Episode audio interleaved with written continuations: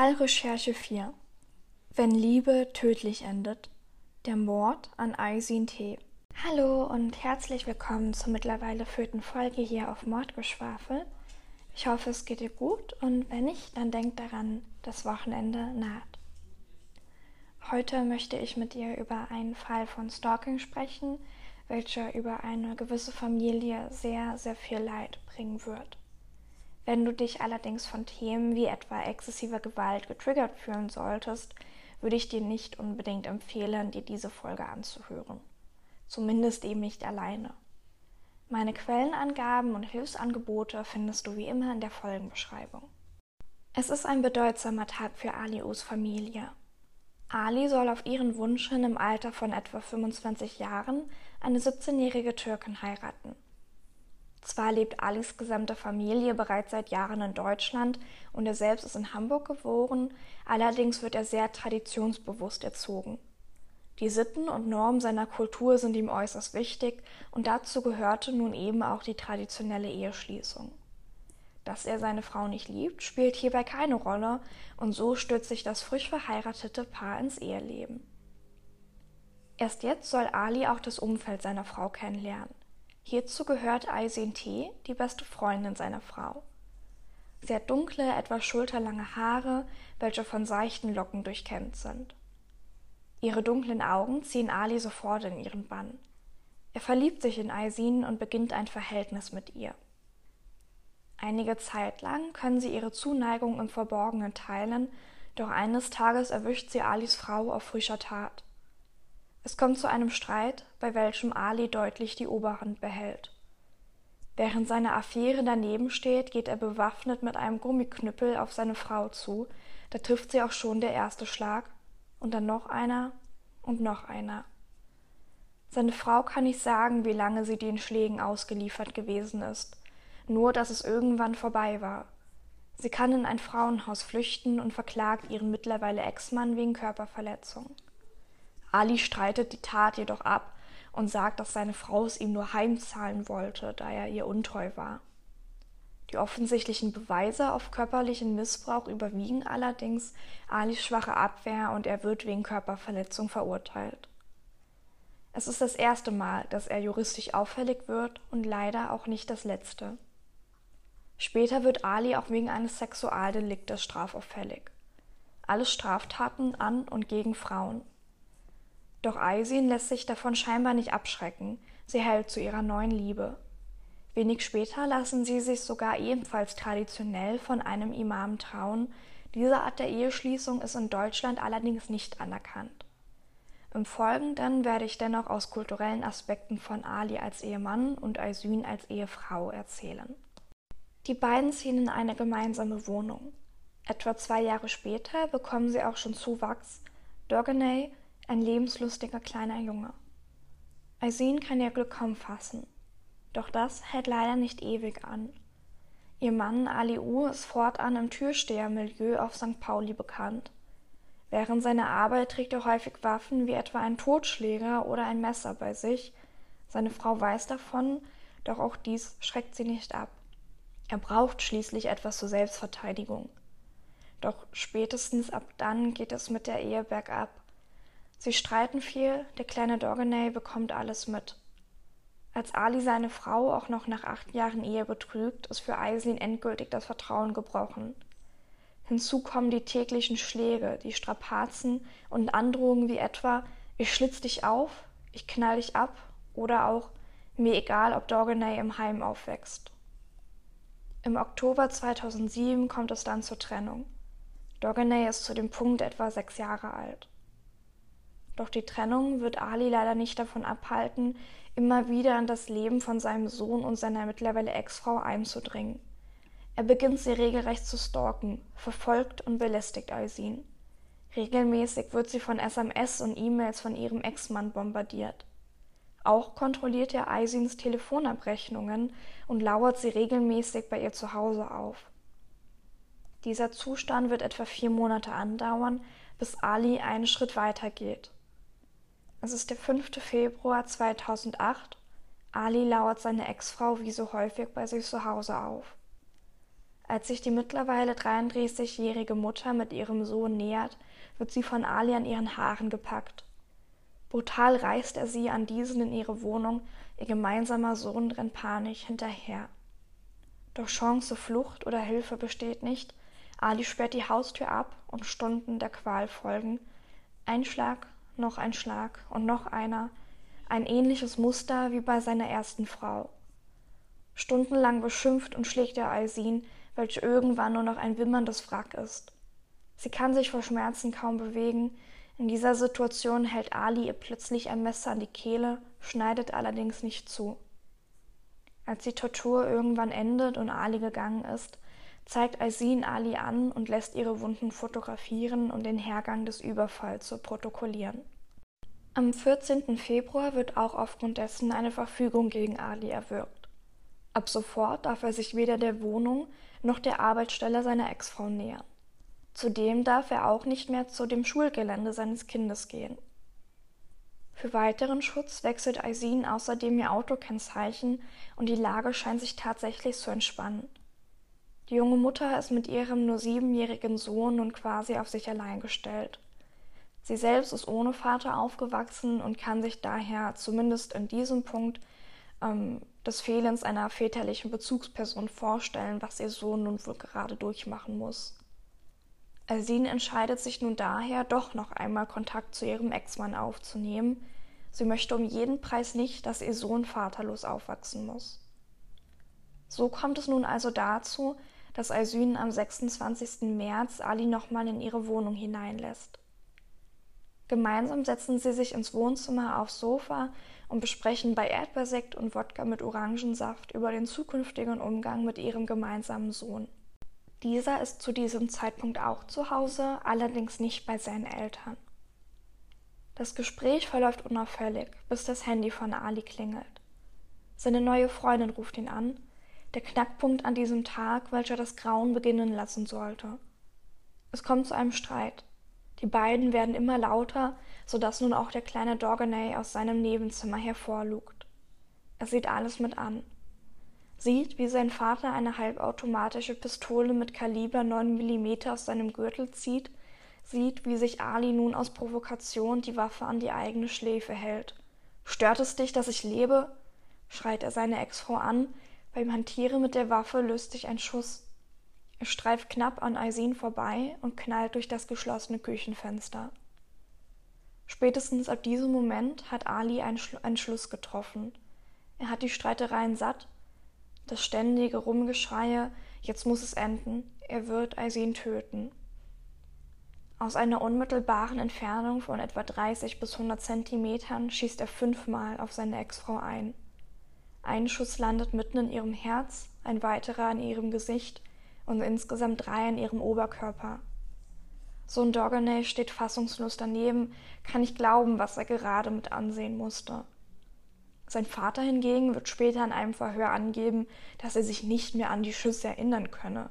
Er sei wie in Trance gewesen, habe noch gesehen, wie sie umgekippt sei, bis in die Worte Papa, Papa, was hast du gemacht? Zurück in die Realität rufen. Ali habe dann seinen Sohn an sich gedrückt, so fest, bis dieser sagt Papa, du erdrückst mich. Dorgenay hängt zitternd und weinend in den Armen seines Vaters, welcher ihm zuvor noch das Allerliebste genommen hat. Er habe Ali angefleht, den Krankenwagen zu rufen. Mit den Worten Ich glaube, ich habe meine Frau umgebracht, geht der Notruf ein. Ali lässt sich widerstandslos festnehmen und legt ein Teilgeständnis ab. Einem Polizisten gegenüber äußert er, das ging schon neun Jahre so, irgendwann ist es mal so weit. Die kommende Verurteilung Alis verbreitet sich auf der Reeperbahn wie ein Lauf. Spätestens jetzt wird die nachherende Bedrohung später im Gerichtssaal ersichtlich. Die Verhandlung findet im Schwurgerichtssaal 137 des Hamburger Landesgerichtes statt. Aus Angst vor einem Vergeltungsanschlag müssen sich die ZuhörerInnen gründlichen Sicherheitskontrollen unterziehen, um anschließend hinter einer Wand aus Panzerglas Platz zu nehmen. Für weiteren Schutz sitzen Justizvollzugsbeamte im Publikum. Durch Richter Wolfgang Backen wird der Prozess eröffnet. Als Nebenkläger tritt Alsins Familie auf. Darunter ihre zwei Brüder und ihre eine Schwester. Sie und Freundinnen von Aisin sind in schwarz gekleidet, unter ihnen haben sich Kollegen und Kumpels von Ali gemischt. Ali selbst erscheint im blauen Hemd und meidet die Blicke zur Anklägerbank. Aisins Familie hofft auf eine gerechte Strafe und fordert deshalb Anklage wegen Mordes. Unterstützt werden sie hierbei von der Rechtsanwältin Gabriele Heinecke. Doch die Familie hegt nicht nur schwere Vorwürfe gegenüber Ali, sondern auch den Behörden gegenüber. Ihrer Meinung nach haben diese Aisin nicht ausreichend geschützt. Das Ermittlungsverfahren wegen einer Strafvereitlung wurde sogar vor wenigen Wochen vor dem Prozessbeginn eingestellt. Kriminalbeamte Stephen S. sagt hierzu vor Gericht, wir haben alles unternommen, was rechtlich möglich war. Hinzu kommt leider auch noch, dass die Familie zwar mehrfach Anzeige gegen Ali erstellt hat, ähm, seine Ex-Frau und späteres Opfer diese aber alle wieder zurückgezogen hat. Aisins Schwester sagt vor Gericht nochmal aus, dass Aisin diverse Narben und Beulen getragen hat. Dazu kommt auch noch ein Schnitt am Hals. Ihre Schwester lebt in Todesangst. Bruder Ahmed knüpft an mit den Worten, dass Aisin jahrelang kein freier Mensch sein durfte. Nur aus Liebe zu ihrem Sohn setzte sich Aisin der stetigen Erniedrigung und Bedrohung aus. Der Mord war ein Mord mit Ankündigung. Aisin habe bis dahin einige Gewaltsexzesse aus Scham und Angst für sich behalten. Nach außen hin wollte sie wohl den Schein wahren und habe gehofft, dass sich doch noch alles zum Guten wenden würde. Doch gut wurde es leider nicht. Ali sei mal mit einer Waffe bei der Tankstelle der Eltern aufgekreuzt und habe angekündigt, Aisin eines Tages umzubringen. Ali bestreitet dies zwar, aber es ist offensichtlich, wer hinterher die Wahrheit gesprochen hat. Auch streitet Ali ab, seine Ex-Frau gestalkt, aufgelauert und bedroht zu haben. Er habe lediglich ihr Handy kontrolliert, sie beleidigt und bepöbelt. Auch zum 5. Februar, dem Tag, an dem er seine Frau stundenlang zusammenschlug, hat er eine andere Version. Nicht er, sondern Aisin sei explodiert und habe wohl alles kurz und klein geschlagen. Er habe sie dann festhalten wollen, dabei fiel Aisin wohl um und er hielt ihr den Mund zu, damit sie sich beruhigen würde. Ihre Verletzungen, welche zum Glück wie zu Beginn erwähnt dokumentiert worden sind, sprechen allerdings eine ganz andere Geschichte. Zurück bleiben hinterher eine tote Mutter, eine Familie und Freunde zerfressen von Trauer und nicht zu vergessen der damals nur siebenjährige Sohn, welcher all dies mit seinen eigenen Augen ansehen musste. Vor Gericht sagt eine Lehrerin von Dorganay zum Zustand des Jungen aus. Der traumatisierte Junge spricht mittlerweile nicht mehr von seiner Mutter. Da sie allerdings seine Klasse häufig bei Ausflügen begleitet hat, gibt es noch ein Bild seiner Mutter in einem Fotoalbum der Klasse. Als Dorgonay dieses entdeckte, hat er wohl gelächelt und seither das Album nie wieder angesehen. Es folgt das Plädoyer durch Gabriele Heinecke. Sie sagt, es war kein Akt der Verzweiflung, sondern eine Inszenierung im Rahmen eines perfiden und eiskalt durchgeführten Plans. Worte, die im Publikum nachhallen werden. Am Donnerstag erfolgt die Urteilsverkündung. Das Ergebnis ist erschreckend. Die Kammer kann keine Mordmerkmale nachweisen. Der Angeklagte habe lediglich aus Wut und verletztem Stolz gehandelt. Zudem wäre er geprägt durch eine narzisstische Persönlichkeit und ist in türkischer Tradition aufgewachsen, in welcher der Mann ebenso eine Machtposition halt wohl haben würde. Ali habe einfach nur die ständigen Streitereien nicht mehr ertragen können, Richter Backen sagt sogar noch dazu aus, dass man Ali keinen lang gehegten Plan zur Tötung nachweisen könne und die Tat somit lediglich als spontane Tat zu klassifizieren sei. Noch schlimmer als diese Aussage ist eigentlich, dass der Richter selbst der Meinung ist, dass die Situation ja nur so eskaliert sei, weil Aisin Ali am 26. März in ihre Wohnung geholt hatte. Hätte sie ihn nicht eingeladen und es einfach auf sich beruhen lassen, wäre es wohl nie zu dieser Tat gekommen. Das Urteil lautet daher Totschlag, zwölf Jahre Gefängnis.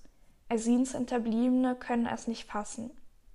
Ahmed sagt, wir sind bestürzt über das Urteil und hatten an das rechtsstaatliche System geglaubt. Sie kündigen Revision an, von dieser hört man allerdings nichts mehr. Allerdings sprechen sie nochmal von den zahlreichen Morddrohungen von Ali. Kein geplanter Mord, sondern nur Totschlag? Für sie und viele andere unfassbar. Aisins Schwester kritisiert vor allem, dass Ali vielleicht sogar bei guter Führung noch vor dem Ablauf der zwölf Jahre freikommen könnte. Doch was wird nun aus dem hinterlassenen Kind? Dogenay wird nach dem Mord an seiner Mutter von Tante Aisen aufgenommen, er entwickelt sich introvertiert und verschlossen, kapselt sich regelrecht von seiner Umwelt ab. Eines Tages sagt er zu seiner Tante, ich kann keine Freude mehr empfinden und dass seine Mama jetzt ein Engel sei. Er fragt, wie man in den Himmel käme und ob es eine Treppe dahin gäbe. Das war es auch schon mit dem heutigen Fall. Falls du dir nur die Ausarbeitung des Falls anhören möchtest und nicht meine Gedanken zu dem Prozess an sich, dann kannst du jetzt auch hier gerne abschalten. Wenn es dich doch interessieren sollte, dann hör dir die Folge gerne bis zum Ende an.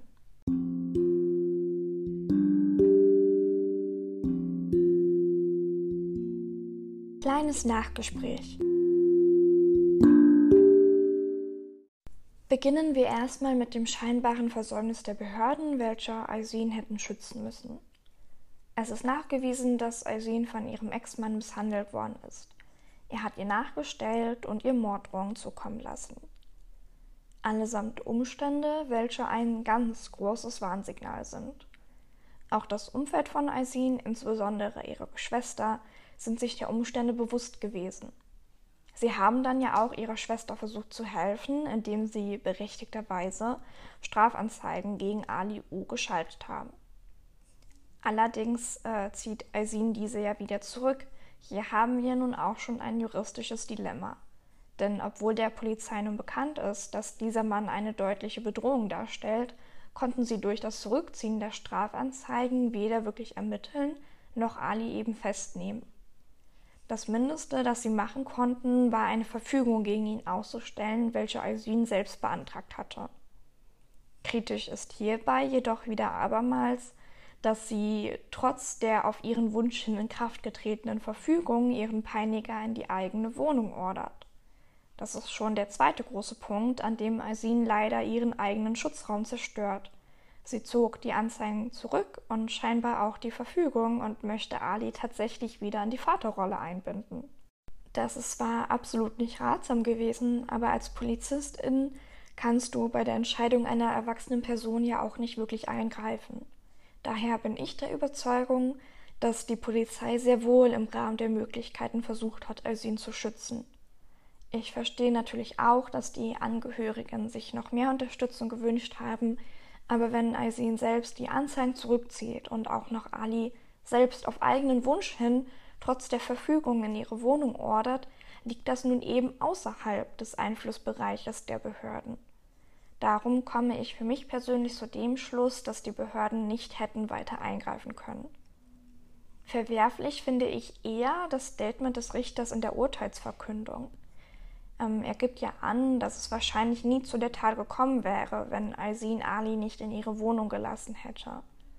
Natürlich kommt einem auch der Gedanke in den Sinn, warum sie überhaupt nach all der Bemühung um die Verfügung ähm, Ali dann doch zu sich kontaktiert hat. Ich finde, dass eine Eskalation nach Jahren der körperlichen Gewalt ihr gegenüber durchaus vorprogrammiert gewesen ist. Und vielleicht wäre es wirklich nicht zum Mord gekommen, hätte sie Ali nicht kontaktiert. Allerdings muss man auch beachten, dass Ali quasi vorbereitet mit einer Pistole zu ihr gekommen ist. Unabhängig davon, dass der illegale Besitz einer Pistole in Deutschland natürlich gegen das Waffengesetz verstößt, zeigt unser Täter hier eigentlich ganz deutlich, dass er sich ja gewissermaßen bewusst auf eine Auseinandersetzung vorbereitet hat. Das ist auch einer der vielen Punkte für mich, wo ich sage, dass die Tat keineswegs im Affekt passiert ist. Nicht nur, weil Ali ihr mehrfach mit dem Tod drohte, sondern auch, weil er Aisin nicht mit einem nahegelegenen Gegenstand aus ihrer Wohnung im Affekt heraus niederschlug, sondern sie bewusst mit seiner mitgebrachten Waffe erschoss. Und dass Ali hierfür auch noch zwölf Jahre Haft bekommen hat, ist wirklich lächerlich. Ich bin der Auffassung, wenn eine Person einer anderen böswillig des Lebens beraubt, sollte diese Person auch lebenslang in Haft sitzen. Ein Leben wiegt natürlich nicht ein anderes Leben auf, aber da Ali bewusst und mit böser eigennütziger Absicht seiner Ex-Frau das Leben nahm, gehört er meiner Ansicht nach auch ein Leben lang hinter Gittern. Wie siehst du denn den Punkt seiner Haftstrafe und was sind allgemein deine Gedanken zum Fall? Gerne kannst du mir diesbezüglich auf Instagram unter Mordgeschwafel Podcast deine Gedanken mitteilen. Ich wünsche dir noch eine schöne restliche Woche und bis zum nächsten Mal. Thank you.